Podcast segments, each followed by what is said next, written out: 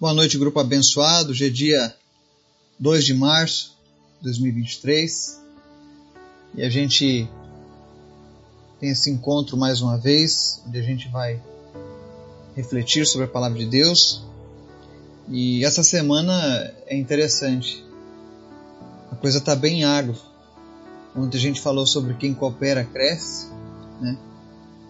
E hoje nós vamos falar sobre não misture as sementes. Você logo mais vai entender por quê. Você que gosta de história da Bíblia, que gosta de tentar compreender um pouco mais aquelas leis que tinham no Antigo Testamento, então esse estudo vai chamar a tua atenção. E nós vamos fazer um estudo que está lá no livro de Levítico, no capítulo 19, verso 19. Nós vamos falar sobre algumas dessas leis que eram consideradas estranhas. Né? Quando a gente lê a Bíblia na primeira momento, a gente, nossa, que, que lei esquisita é essa? Então nós vamos falar um pouco sobre essa lei e a aplicação dela nos dias de hoje. Lembrando que todas as vezes que a gente lê o Antigo Testamento, a gente tem que colocar ele sobre a ótica do Novo Testamento, nas aplicações de hoje. Tá bom? Mas antes da gente começar o estudo, Quero convidar você para a gente estar orando, apresentando os pedidos da nossa lista, apresentando as famílias que nos ouvem, que nos acompanham, as nossas vidas, a nossa nação. Amém? Vamos orar? Obrigado, Jesus, por mais um dia, pela tua graça, pela tua misericórdia que se renovou sobre nós, a tua bondade tem nos alcançado. Obrigado, Jesus, pelo teu sacrifício. Tu nos compraste e pagou um alto preço. Por isso nós viemos hoje diante da tua presença clamar a ti, Senhor. Perdoa os nossos erros e nos mantenha cada vez mais próximos de ti, Senhor. Visita cada pessoa que está nos ouvindo agora e abençoa a vida dessa pessoa, seu trabalho, sua família, tudo aquilo que ela estiver apresentando agora diante do Senhor, ó Deus, que o Senhor venha e visite, que o Senhor traga resposta às suas orações. Vem sarar aqueles que estão enfermos. Em nome de Jesus, nós te agradecemos pela vida da Cecília, que recebeu alta hoje.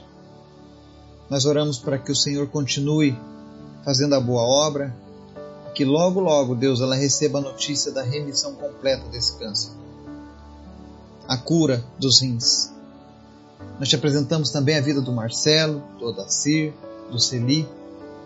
Nós oramos para que o Senhor venha e cure-os. Limpa agora, Deus, o organismo deles e tira todo o câncer, tudo aquilo que não vem do Senhor. Que eles possam ser sarados nesse momento, em nome de Jesus. Visita cada pessoa que está enferma, Jesus. Enquanto nós estamos aqui orando, meditando na tua palavra, que pessoas sejam curadas, porque tu és bom.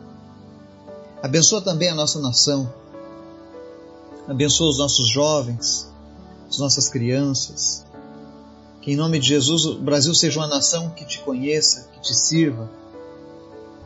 Que o Senhor não seja o Deus do qual o Brasil apenas ouviu falar, mas seja um Deus ao qual o Brasil ame, ao qual o Brasil abra mão dos seus pecados, da sua desobediência e ande contigo. Aí sim seremos uma nação verdadeiramente próspera e abençoada. Obrigado por tudo. Fala conosco, Espírito Santo.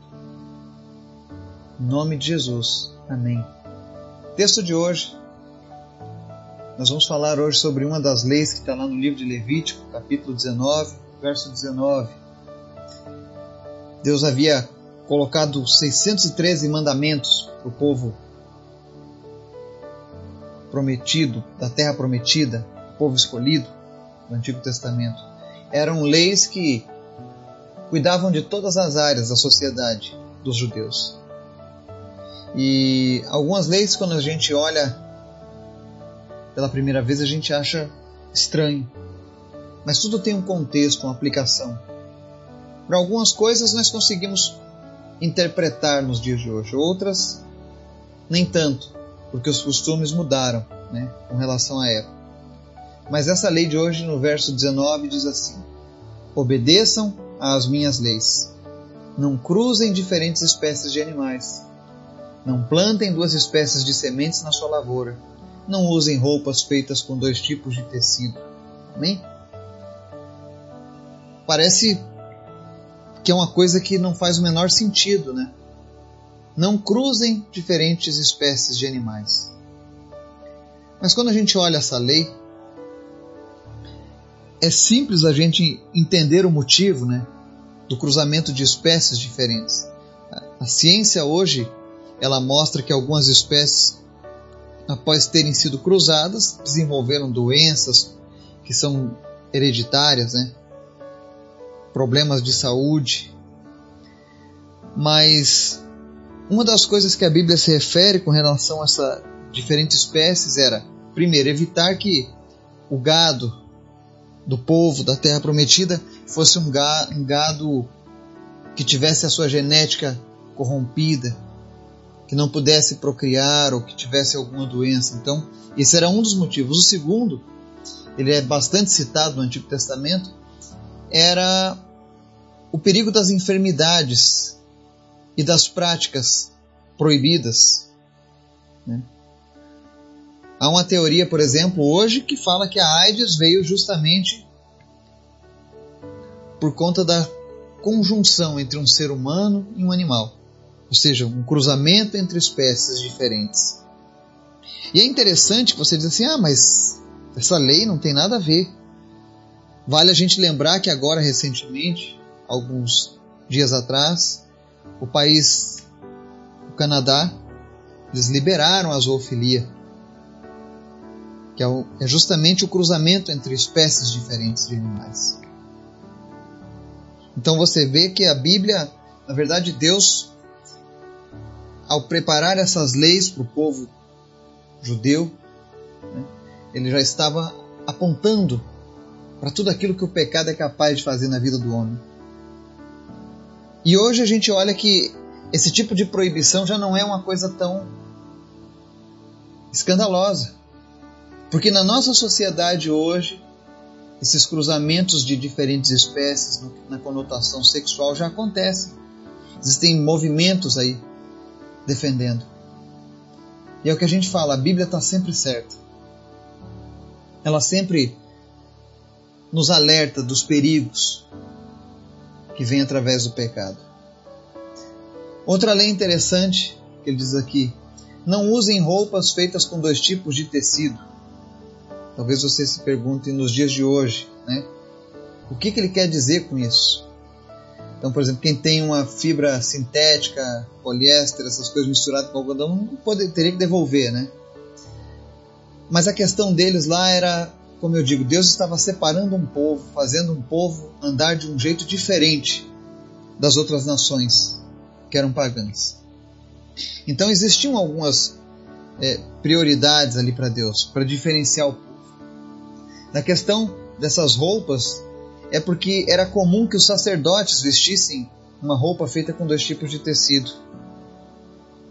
Por exemplo, linho e a lã. O sacerdote tinha lá essa, essas misturas.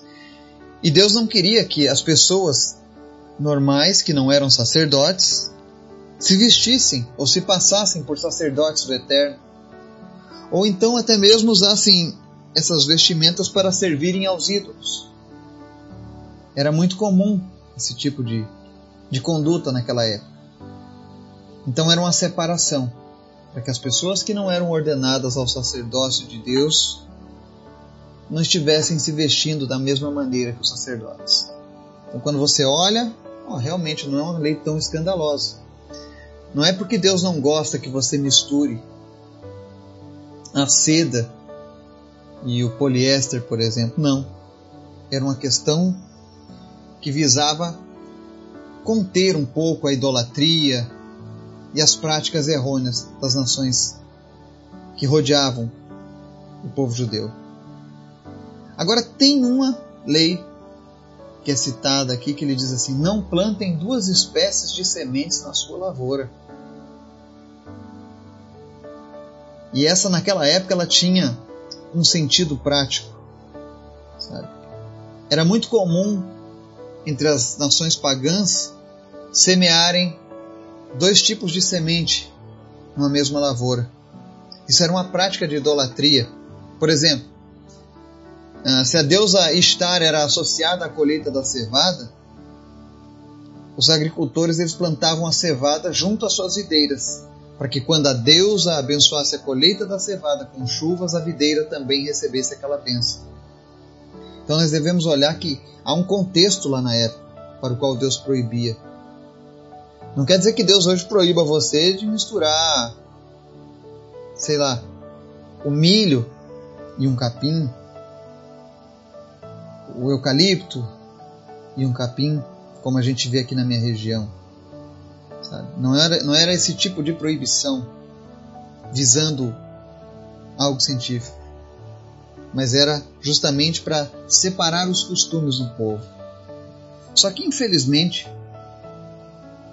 essa lei ela ainda é levada a uma ótica no Novo Testamento. Você não sei se você já leu, mas tem lá a parábola do semeador, onde ele lança a boa semente. A boa semente é o evangelho, o evangelho de Cristo. E aqui ele está dizendo: não semeiem duas sementes na lavoura. E hoje é muito comum nós vermos pessoas semeando duas sementes na lavoura. Que é a semente do Evangelho, que vem de Deus, que é sobrenatural, que tem o poder de transformar o ser humano, e é a semente do humanismo, do conhecimento humano.